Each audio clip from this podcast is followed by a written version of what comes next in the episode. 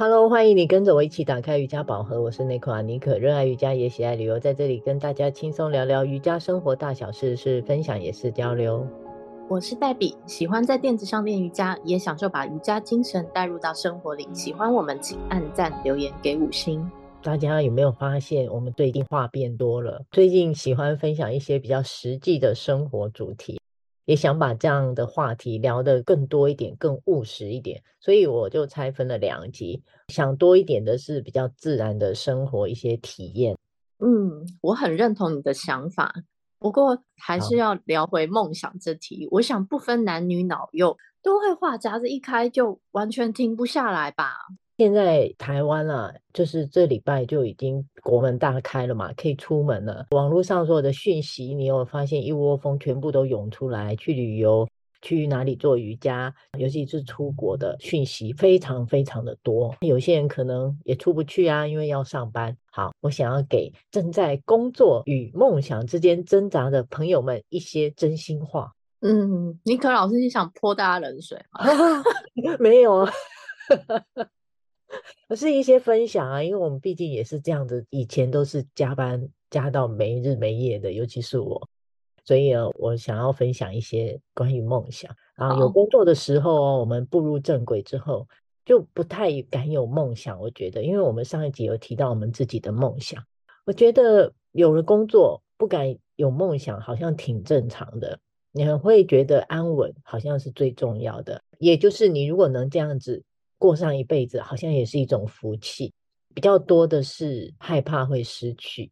我想很多人是这样想，因为我们两个都算是为了阶段性的目标而放弃了当下的工作，还有我们的生活环境。我们到了异地，算是有勇气啦，也有冒险精神。为了一点点 小小的梦想，我们就放弃了工作，去了几个地方。嗯，是的。其实只要有生活、有家庭，就还是需要收入来支付日常的开销啊。在工作忙碌之余，还有一些热爱的梦想，是很美好的一件事。工作、梦想两者可以同时相辅相成的并行啊，前进，取得一个平衡的时候，梦想就变成生活中天然的那种疗愈剂、快乐小药丸，真的很棒。对，所以要鼓励大家勇于做梦。我记得早期在日积月累的工作压力之下，那样的心情感觉就是常常有被别人绑架的感觉，我的心里总是很不开心，但是还是很认份的在工作着。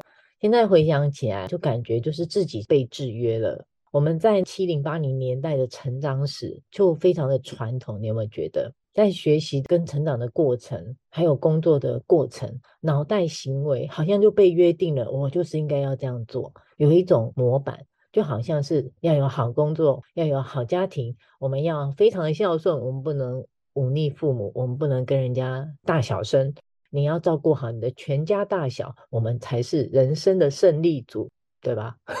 没错。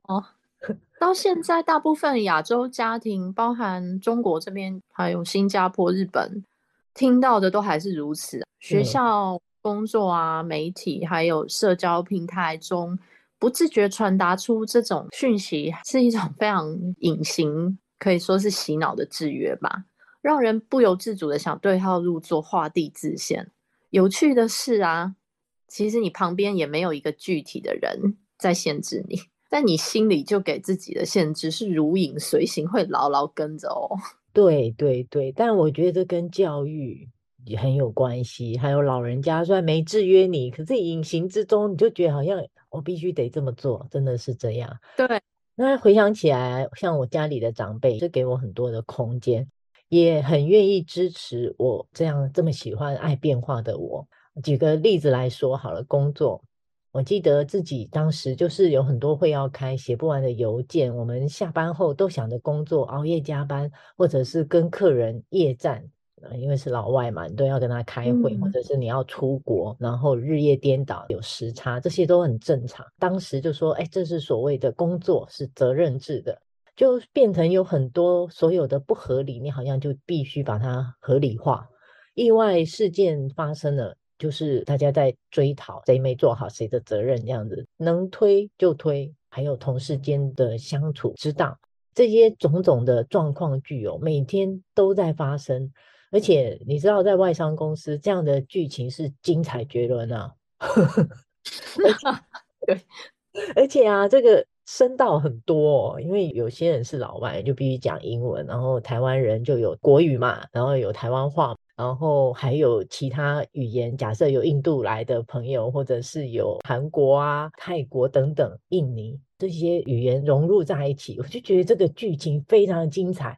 真的好像可以投稿给我们现在这个长寿剧，像是三立还是民视电台这一类型的，我觉得这剧情是非常的有趣、生动的。真的，还有老外哦、嗯、，Netflix 也可以投一下。对，对，完全可以理解啊，因为我在台湾工作了七八年的时间，也待过很大规模的金控集团，也是类似跟你相同的体验。当时刚出社会，年纪小小的自己哦。对，有一些不公平，还有比较冗长的沟通方式，也会有点迷惑，就心存怀疑。但最后询问之后，都只能鼻子摸摸，还是最后跟随公司一直以来怎么做就怎么做的方式去接受、去执行。只能说我当时非常幸运的，也受好几个主管啊、资深的姐姐同事照顾着。你知道我是比较直接、有点白目的性格。能在大公司存活这么久，然后也安然度过二零零八年的金融海啸，我至今回想起来，真的是非常非常感激有他们的关照。后来到了上海啊，也认识了贵人前老板，还有一群我蛮喜欢的同事。在很忙的工作过程中，我也组成了家庭，生了孩子。其实也是要感谢我之前的老板，没有保留的给了我非常多的专业知识。让我可以在这七年内很快速的体验到物质上的满足，外在上的满足，也是让我这种外显的物质梦想，只要是曾经想完成的，好像都已经默默的达标，甚至有一些还超标了。好，都超标了，这么厉害？对啊，我像我自己在心里总是问着，诶，如果说我们在某个工作做了假设五年以上啊，甚至十年。或者是当你接近可能是公司里的退休候选人这一种阶段，这样的年纪，你还有能力去改变现况吗？我们能就这样安稳的日子过到老吗？我们会不会有勇气去思考自己的梦想？我开始回想起来，我年少的梦想。到底哪一个才是出自于我内心真正的声音，还是只是人云亦云的？我们就跟着这个套路走，就是选一个就是了嘛，就是这样，哪个薪水好就是他。但是其实你仔细想想啊，这并不是哦，只是你被教育到以薪水高，或者是你要觉得这公司质感很好，走进去感觉都有风吹过来，或是很值得说出来让人家羡慕。诸如此类的，就足以满足你左右的长辈啊、亲友，或者是比较好跟朋友们说嘴罢了。没错，这就是人呢、啊，都会有一个小我，感觉外显的形象想要被旁边的张三啊、李四啊羡慕，殊不知旁边的观众其实没这么多啦，对不对？对，没有这么多人在看，对，所以听心里的声音，感觉有意义的全情去投入，像是尼克老师，你现在这样。才是人生跟工作永续经营之道。我觉得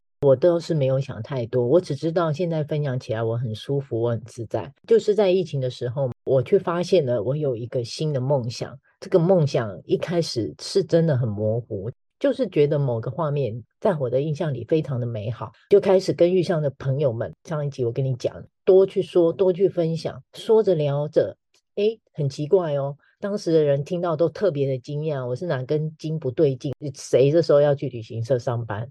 没有去太在意这些声音哦，我真是很任性嘛，我就一直继续走，一直走，一直讲，一直分享，而且很奇怪，我越讲，我的脑袋里面有那个画面就越来越清晰，我好像很知道下一步要做什么，虽然明知道都很奇怪，这时候做都非常的古怪，跟所有的世俗规范都不一样，心里还是多少会抗拒啊，会觉得很诡异，但是。却另外有一个声音开始会告诉我，这才是我想要的事情。就这样，我就开始了我的梦想之旅。嗯，这样说起来，我当时支持你赶快去旅行社上班，我是不是也很奇怪？哦，对，可能也对，同一类的吧。可以。说了这么多啊，我不外乎是想透过我们的过来分享，关于梦想这件事，也许不切实际，也许不会实现。我们从小到现在，不论年纪大小老少，都是有能力去思考的。我们每个人天生都有一些天分，进而会发展出我们自己的特质。即使是你是五十岁啊，或七十岁，都不要觉得晚。我觉得都可以去重新拥有你的梦想。你有看过一部韩剧，讲的是七十岁的老先生在退休的时候跑去练芭蕾，就好像我说的那种过程，他其实没有因为年纪的关系啊。最后呢，收成的那个感受是来自于你自己内心的。我们的心头就好像吃了一口很甜美的果实，也或者是透心凉的清凉的甘泉，就是很爽快，没有任何的不情愿或不开心。最后。Baby，你觉得梦想应该是要大呢，还是小呢？梦想不分大小，不分远近。我的经验中，只要你敢想，只要你愿意，真挚具体的能想象得到自己想要的生活方式、财务目标、人生远景、瘦身计划、工作成就，或是想任何帮助社会的慈善公益的大事情。你能想到的，千万不要怕自己做不到。只要你完全不是纸上谈兵这种，每天都可以很确实的往自己该做的事情前进一点，多行动起来，自然就会有满满的能量来完成。对，我想梦想除了你说的之外，我现在有另一番见解，就是要远大，不然其实不太能叫梦想。它可能也许是比较阶段性的目标吧。这是我的朋友跟我分享，嗯，让我最近啊一度啊觉得我的梦想多少已经开始在边缘了，而且差不多就到了嘛。我一度想停止啊，那我就这样就好了，不需要给自己太多的压力。但是很奇怪，最近我又让我碰上了好几位我当初还没踏入瑜伽分享之路的几位朋友，无形的对话之中又给了我一些新的想法跟新的动力。在这里，我想引用他们给我的一些算是提点嘛，我觉得很有意思。像刚刚说到的，梦想就是要远大，而且要持续不断的行动去靠近它，你才有机会成就你的远大梦想。我也要感谢一位在我瑜伽分享路上很重要的人，他是我的朋友，也是老师啊，一直都在我的身边，一路走来，他给了我很多很强大的支持，还有资源。因此，让我再一次的充满了动力。同时，我们要知行合一的，不要总是嘴巴说说长篇大论。不管你的梦想是大或是小，要去做，就是会实现。每句话说出来都认真的想一想，不要只是说说或是理论说了一大堆，少说一点，多做一点，去实现它，多去付诸于行动吧。哇塞，真的是很棒的遇见，也很激励人心的分享。我特别喜欢你前面讲七十岁退休老先生练芭蕾的那个韩剧，我没有看过，嗯，但是试想，我们如果把时间轴再往前拉一点点，平凡的学生或是边工作的上班族，有任何梦想或是一点点小小的灵感、动心的事情，都不要浪费，可以在周末或是每天在上下班或是午休时间，也投资一点时间在自己热忱的事情上。找到追梦的第一步，这个跟日常工作梦想就好像两个齿轮，会流畅的、慢慢的运转起来。像小朋友学骑脚踏车，这两者找到一个平衡，一点点的靠近，其实真的可以好好去享受这个追梦的过程，完全不需要等待，也不需要去先设想很多的结果。对，我要重复你的话，千万不要等待。对。嗯，就是现在。如果你听到我们的分享，真的就是现在。同时啊，也不要让自己常常有机会说出口，叫做早知道。我觉得没有早知道，只有你没有去做，好不好？嗯，所以没错，早知道就是一个很懊恼的、懊悔的一句话，尽量少说。那就是你都没有去做，才会说出早知道这三个字嘛。嗯，会不会太又太真实了？讲很久啊，这两集好，我们要跟大家说声再见了。听完本集的分享，欢迎上尼可脸书，尼可打开瑜伽宝盒，按赞追踪或是追踪 IG。Nicola Yoga N C O L A 底线 Y O G A，更多精彩尼可瑜伽生活与你分享，也欢迎私讯尼可，让我们一起进入瑜伽世界探索。我们下周见，拜拜，拜拜。